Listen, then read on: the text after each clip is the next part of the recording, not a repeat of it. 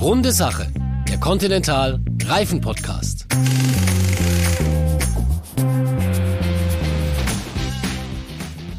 Hallo und herzlich willkommen zum Continental Reifen Podcast. Ich bin Oliver Forster und vielleicht kennt ihr mich ja vom Fußball bei Sport 1, bei The Zone oder Servus TV oder auch als Stadionsprecher der deutschen Fußballnationalmannschaft. Wir gehen in die zweite Folge und auch diese zweite Folge wird eine runde Sache, denn es geht um ein Thema, das uns alle angeht. Es geht um die Zukunft der Mobilität. Ich spreche heute mit Daniel Beuning und Michael Koch von Continental über besondere Reifen für Pkw und für Nutzfahrzeuge mit Elektroantrieb. Daniel, du bist eher für die Pkw-Sparte zuständig und Michael kennt sich besonders aus bei den Nutzfahrzeugen. Stimmt das? Kriege ich das so richtig hin? Stimmt, genau. Ich freue mich auf unser Gespräch. Ja, auch von meiner Seite. Absolut richtig. Na wunderbar, dann lasst uns doch gleich mal loslegen mit unserer Schnellfragerunde. Und es geht los mit Frage 1. Selbst wechseln oder doch lieber aufziehen lassen? Immer ganz spannend. Ich lasse wechseln, weil ich die Reifen gleich mit wuchten lassen kann und mit unserem Vergeltskollegen noch einen Schnack halten kann. Und bei euch beiden natürlich ganz wichtig, E-Auto oder Verbrenner? Ich habe drei kleine Kinder. Wir als fünfköpfige Familie fahren noch Verbrenner. Und wir haben auch zwar einen Verbrenner, aber überwiegend nutzen wir unseren kleinen Stadtflitzer. Das ist ein E-Auto und der ist äh, ja eigentlich nur noch in einem Einsatz. Und deswegen, Michael, geht diese Frage nur an dich. Schnellladesäule oder Steckdose? Zu Hause lade ich über die Steckdose, aber wenn wir doch mal mit dem E-Auto in den Urlaub fahren, dann ist die Schnellladesäule unentbehrlich. Okay, vielen Dank euch beiden. Dann erzählt unseren Hörern und Hörerinnen doch noch ein bisschen über eure Aufgaben bei Continental bevor wir dann tiefer in die E-Mobilität einsteigen. Daniel, leg du doch bitte los. Ja, ich bin seit 2005 äh, bei der Conti, habe damals mit einem dualen Studium angefangen und bin heute Gruppenleiter in der Produktentwicklung und betreue einen großen, wichtigen Kunden bei uns, wie wir immer sagen, Erstausrüster. Jetzt machst du es aber richtig spannend. Welcher ist das? Darfst du das überhaupt sagen? Das darf ich natürlich sagen. Ich äh, entwickle Reifen für die Volkswagen-Gruppe und kleiner Funfact zwischendurch, vor gut acht Jahren, als die Elektromobilität im Allgemeinen als auch bei VW noch in den Kinderschuhen steckte, haben wir äh, zusammen mit VW die allerersten speziellen Reifen für den E-Golf entwickelt. Und alle diese Erfahrungen, die wir damals schon sammeln konnten, sind auch heute in die Entwicklung für die Reifen für den ID3 eingeflossen und äh, das macht uns auch sehr, sehr stolz. Durch diese E-Antriebe gibt es natürlich neue Anforderungen an die Reifen, über die wir natürlich noch reden werden gleich. Äh, Michael, wie sehen deine Aufgaben aus? Also ich bin vor zehn Jahren zu Conti gekommen als Quereinsteiger eigentlich. Was hast du davor gemacht, vor Conti? Ja, also von der Ausbildung her bin ich Geologe und habe mich eigentlich ähm, während der Ausbildung, während des Studiums intensiv mit Vulkanen beschäftigt und habe mir dann gedacht, ja, von dem Vulkan kann ich auch zur Vulkanisation gehen. Vulkane kenne ich, den, den, schönen Vesuv beispielsweise genau. bei Neapel oder auch den Ätna Sizilien. Ähm, aber Vulkanisation in dem Zusammenhang, was ist das konkret? Vulkanisation ist eigentlich das Essentielle in der, in der, in der Gummiindustrie. Damit wird im Endeffekt der Rohkautschuk in biegsames, elastisches Gummi umgewandelt. Und bei den Reifen spielen die Vulkanisationsprozesse halt ähm, die, die wichtigste Rolle, um dem Reifen das äh, Profil und die Seitenwandmarkierungen zu geben. Okay, und jetzt forschst du sozusagen zur Vulkanisation? Ja, nicht ganz. Also das überlasse ich den wirklich den, den richtigen Vulkanisationsexperten. Äh, ich bin für die Koordinierung und die Entwicklung von Lkw und Busreifen zuständig. Ähm, und da geht es ganz klar auch in Richtung Elektroantrieb. Ähm, das ist im Endeffekt mein Tagesgeschäft, womit ich mindestens 50 Prozent meiner täglichen Aufgaben abdecke.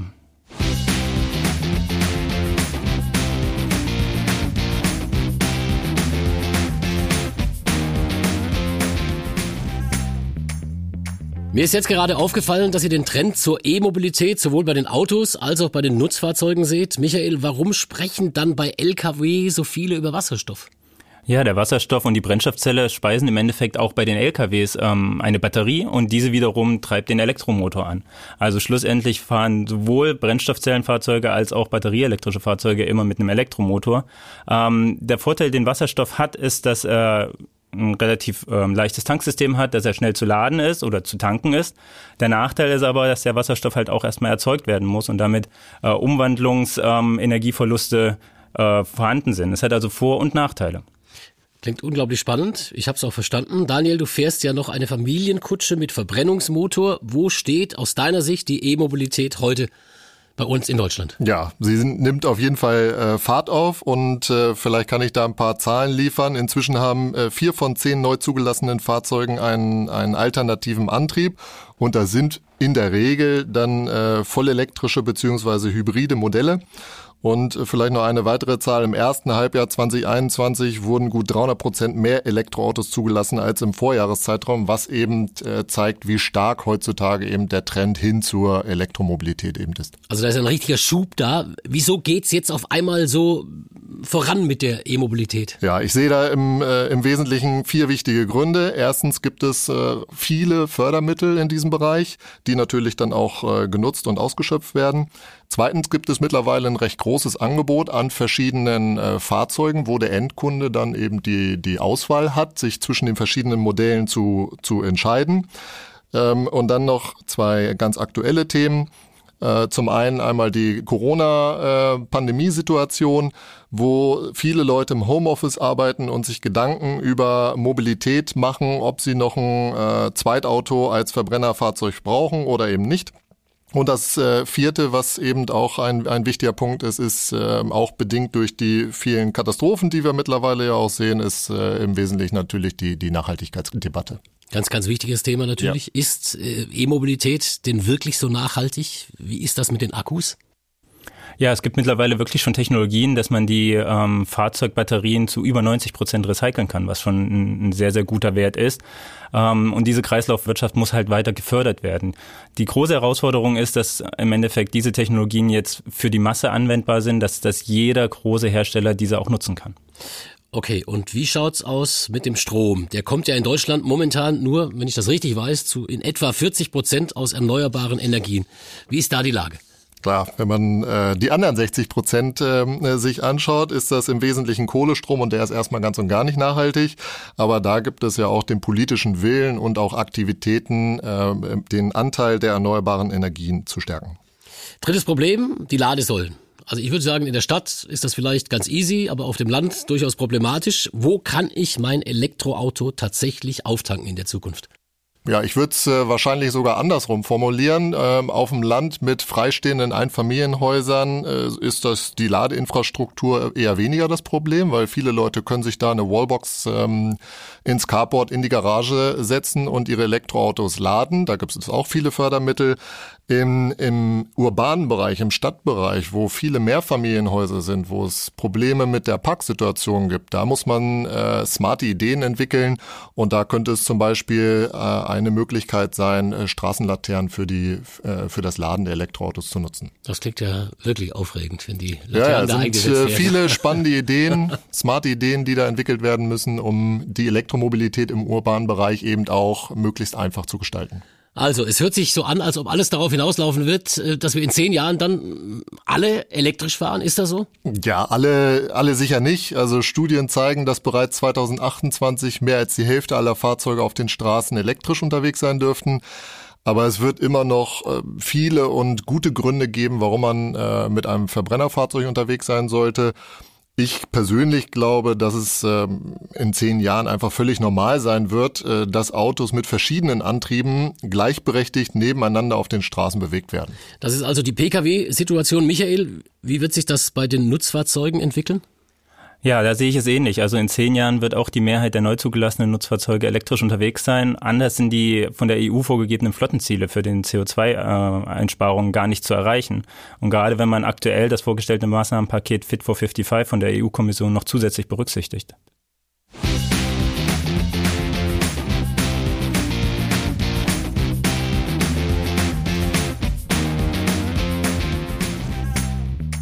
Die Zukunft fährt also definitiv elektrisch. Was hat das jetzt mit euren Reifen zu tun? Kommen an ein E-Auto nicht einfach die gleichen runden Dinger wie an einen Verbrenner? Nee, so einfach ist das nicht.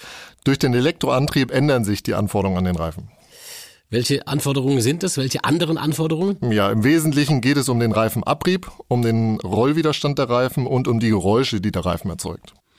Also lasst uns mal der Reihe nach durchgehen. Wir starten mit dem Abrieb. Ja, Elektroautos sind in der Regel äh, schwerer als vergleichbare Verbrennermodelle. Das ist in der Batterietechnologie äh, begründet. Das ist auch der Grund, warum Elektroautos in der Regel mit einem höheren Reifenfülldruck gefahren werden. Und außerdem macht äh, das Fahren eines Elektroautos auch ganz besonders viel Spaß. Das liegt auch in der, in der Natur eines Elektromotors begründet. Ähm, weil hier äh, gleich aus der Nulllage heraus das volle Drehmoment anliegt. Und es macht, wie gesagt, wenn man an der Ampel äh, beschleunigt, in den Kurven, aus den Kurven heraus beschleunigt, verdammt viel Spaß, diesen, äh, diese Fahrzeuge zu bewegen. Und die Summe an diesen sich ändernden äh, Randbedingungen, die führt eben dazu, dass die Reifen schneller abreiben. Und was tut ihr dagegen? Wir passen in der Regel dann die Materialien und die Reifenkonstruktion an, dass wir eben dann eben abriebsfester sind. Also jetzt haben wir alles zum äh, Abrieb gehört. Äh, wie ist das mit dem Rollwiderstand? Ja, auch der soll möglichst gering sein. Das fordern mittlerweile alle Automobilhersteller und auch, äh, auch die Endkunden. Ein äh, geringer Energieverbrauch ist immer Umwelt- und Geldbeutel schon und das ist auch unabhängig der, der Antriebsform. Der Reifen weiß in der Regel ja nicht, ähm, mit welchem, auf welchem Fahrzeug er eben montiert wird. Bei Elektroautos ähm, ist das Thema Rollwiderstand eben ganz besonders wichtig, weil man damit dann die elektrische Reichweite verlängern kann. Und dann gibt's noch das Thema Reifengeräusche. Ja, auch äh, das ist ein wichtiger Punkt. Elektroautos äh, sind in der Regel äh, viel leiser als Verbrennerfahrzeuge und äh, insbesondere bei langsamen Geschwindigkeiten hört man äh, eigentlich fast ausschließlich nur noch das, das Reifengeräusch. Bei höheren Geschwindigkeiten kommt noch das Windgeräusch dazu. Aber was man eben nicht möchte, ist, dass ähm, dieses komfortable Fahren durch ein zu hohes, zu lautes Reifengeräusch eben zerstört wird. Deswegen ist das auch ein wichtiger Punkt. Leise Reifen, das ist so ein bisschen das Zauberwort. Also, Michael, ist das mit den Geräuschen, äh, mit den leisen Reifen auch bei den schweren Nutzfahrzeugen ein Thema? In der Tat. Also es gibt auch da Anforderungen von Fahrzeugherstellern, die Reifen besonders leise zu gestalten. Viel, viel wichtiger ist aber bei schweren Nutzfahrzeugen ähm, vor allem der Rollwiderstand, weil er extreme Auswirkungen auf den Energieverbrauch und damit auf die Reichweite der Fahrzeuge hat. Und man darf nicht vergessen, dass elektrisch angetriebene Nutzfahrzeuge auch bis zu zwei Tonnen schwerer unterwegs sein dürfen. Das heißt, auch die Traglast der Reifen muss höher sein. Und das führt natürlich zu gesonderten neuen Anforderungen an unsere Reifen. Und was sind das für neue Anforderungen? Welche sind das? Ja, die größte Anforderung, die wir aktuell sehen, ist wirklich die Kräfte der Rekuperation äh, in den Griff zu bekommen. Das ist jetzt ein schwieriges Wort. Das ja. äh, musst du eindeutig nicht nur mir erklären, glaube ich. Ja, genau. Also jeder, der schon mal ein E-Auto gefahren ist, äh, weiß, dass sobald man vom Gas geht, dass das Auto automatisch verzögert oder bremst. Das ist die Rekuperation. Im Endeffekt wird die Energie, die Bremsenergie zurückgewonnen und wird damit die Batterie geladen, so damit, dass die Reichweite des Fahrzeugs steigt. Ähm, aber jetzt musst du dir mal vorstellen, du hast einen, einen 27 Tonnen schweren Gelenkbus, der durch Hannover fährt oder durch eine andere große Stadt fährt. Ähm, und der wird im Endeffekt nur noch über eine Achse gebremst. Ähm, das führt dazu, dass die Reifen auf der Antriebsachse extrem Belastung ausgesetzt sind, was dazu führt, dass das Abriebsverhalten wesentlich höher ist. Das sind schon spezielle Anforderungen, die da von der Elektromobilität an unsere Reifen gestellt werden.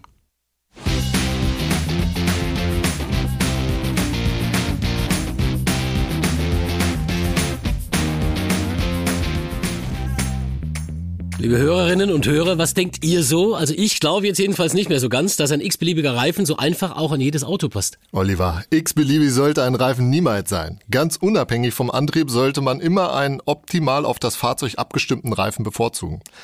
Der hilft dann auch ganz maßgeblich, Sprit- und Akkuleistung zu sparen bei gleichzeitig hoher Sicherheit. Ihr zwei macht Forschung und Entwicklung. Jetzt verratet mal, welche Komponenten schaut ihr euch genau an, um das mit dem Abrieb, dem Rollwiderstand und den Laufgeräuschen dann zu optimieren? Richtig. Als Außenstehender weiß man oder vermutet man es in der Regel dann nicht. Reifen sind aus verschiedenen Materialien aufgebaut wenn wir von innen nach außen beginnen, ja, dann äh, reden wir über die luftdichte Innenschicht aus Kautschuk, dann kommen Gewebebahnen, ein Stahlgürtel äh, und zum Abschluss dann nochmal eine Textilbandage, bevor dann äh, dieser, das Laufstreifenmaterial auf den Reifen aufgebracht wird. Von außen ist in der Regel dann nur das Laufstreifenmaterial sowie die Seitenwand sichtbar. Also, wenn ich es richtig verstehe, geht es um die Mischung und ums Profil. Ja, nicht nur. Wenn wir eben das Abriebsverhalten der Reifen optimieren wollen, dann sehen wir uns die chemische Zusammensetzung der Gummimischung an, aber auch die Profilgestaltung. Und äh, wir nutzen dann eben verschiedene Konstruktionsparameter, insbesondere beim Stahlgürtel, um den Reifen dann so zu optimieren, dass er in seinem Optimum läuft. Und wie findet ihr das Optimum bei den Reifen dann tatsächlich heraus?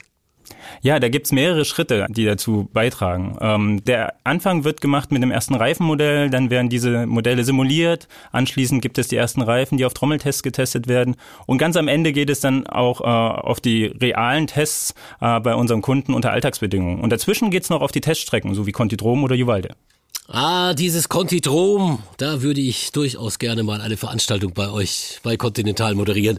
Ja, das Kontidrom ist klasse. Das Kontidrom bei Jeversen in, in, der Nähe von Hannover gibt es schon seit über 50 Jahren und ist einfach eine unserer zentralen Teststrecken, die wir haben. Wir haben nicht nur ein 2,8 Kilometer langes Rennoval mit zwei Steilkurven, wir haben auch noch Trocken- und Nasshandlingstrecken, wir haben Geräuschmessstrecken und ganz besonders eine 300 Meter lange Halle für eine Indoor-Bremsanalyse, die sogenannte EIBA. Also ich sehe und höre schon, da muss ich unbedingt mal hin. Ich war mit Conti schon auf der Skiflugschanze in Oberstdorf. Dann sollte es auch mit dem Conti-Drom irgendwann was werden. Gibt es auch besondere Tests nur für Nutzfahrzeuge? Ja, die gibt es auch. Also speziell ähm, für die Nutzfahrzeugreifen haben wir noch eine Strecke mit sehr, sehr viel Schotter und Steinen. Da prüfen wir dann, wie viele Steine in dem Reifenprofil stecken bleiben oder wieder herausgeschleudert werden. Ähm, wichtig ist auch das sichere Handling der schweren LKWs und das testen wir im Endeffekt auch auf unserer Nesthandlingstrecke. Also nicht nur für PKWs, sondern auch für LKWs. Testet ihr ausschließlich am Contidrom oder gibt es auch weitere Strecken? Nein, wir nutzen äh, viele weitere Strecken. Also Winterreifen testen wir zum Beispiel in Nordschweden am Polarkreis, äh, Sommer- und Season-Reifen in Texas und Neuseeland. Pro Jahr machen wir rund 70.000 einzelne Reifentests. Rund 70.000. Ich finde, das ist eine absolut irre Zahl. Wenn jetzt die Anforderungen an Reifen für E-Autos so viel härter sind, verändert das eure Strategie, die Teststrategie? Also unser Credo ist in der Produktentwicklung, wenn ein Reifen auf einem E-Fahrzeug funktioniert, dann funktioniert er auch auf einem Verbrennerfahrzeug, weil die E-Fahrzeuge aktuell wirklich die schärferen und anspruchsvolleren Fahrumgebung darstellen. Gibt es denn eine Entwicklung, auf die ihr besonders stolz seid, so richtig stolz seid? Auf jeden Fall, ja. Also wir statten zum Beispiel den vollelektrischen ID3 von Volkswagen serienmäßig und ab Werk mit unserem EcoContact 6 Sommerreifen, aber auch mit unserem All-Season Kontakt Allwetterreifen aus. Und wenn wir bei diesem wichtigen Modell, auch für VW wichtigen Modell mit an Bord sind, dann, dann haben wir offensichtlich einiges richtig gemacht. Und vielleicht noch ein weiterer Punkt. Durch unsere langjährigen Erfahrungen mit der Elektromobilität und auch unserer intensiven Forschung, Michael hat es äh, vorhergehend schon angesprochen, setzen mittlerweile viele, viele Hersteller auf uns als Entwicklungspartner für ihre Reifen. Und der Michael, der strahlt auch schon. Der hat auch was ganz Besonderes noch. Ja, absolut. Also wir haben jetzt einen speziellen Reifen für E-Busse entwickelt innerhalb eines Jahres, was wesentlich schneller ist als, als gewöhnlich, ähm, dank unserer Kooperation mit dem Bushersteller VDL aus den Niederlanden, die uns sogar einen ihrer E-Busse testweise zur Verfügung gestellt haben, damit wir unsere Reifen am Contitrom testen konnten. Ähm, das war ein sehr, sehr agiles Projekt und ging richtig schnell, äh, viel schneller als eine klassische Reifenentwicklung. Äh, und aktuell sind wir in der Planung für die Felderprobung. Also wirklich tolle Geschichten. Forschen, entwickeln, testen und das alles für die Zukunft der Mobilität. Ihr beide, finde ich, habt echt einen richtig spannenden Job. Die Entwicklung neuer Produkte und Lösungen hat bei Continental natürlich schon immer eine wichtige Rolle gespielt. Um diese Geschichte von Continental wird es übrigens in der nächsten Podcast-Folge gehen. Dann heißt es 150 Jahre Continental. Jetzt aber erstmal ein großes Dankeschön an euch beiden, Daniel und Michael. Hat mir eine Riesenfreude bereitet, mit euch hier zu sein. Ja, Oliver, auch dir. Vielen Dank. Hat mir auch viel Spaß gemacht. Ich fand's auch mega toll. Absolut. Das war also ein super Einblick in die Veränderungen, die wir gerade alle durch die E-Mobilität erleben. Und ihr erlebt sie nicht nur, ihr gestaltet sie kräftig mit. Auch unseren Zuhörerinnen und Zuhörern sagen wir Dankeschön und wünschen schon mal gute Fahrt natürlich auf in die elektrische Zukunft.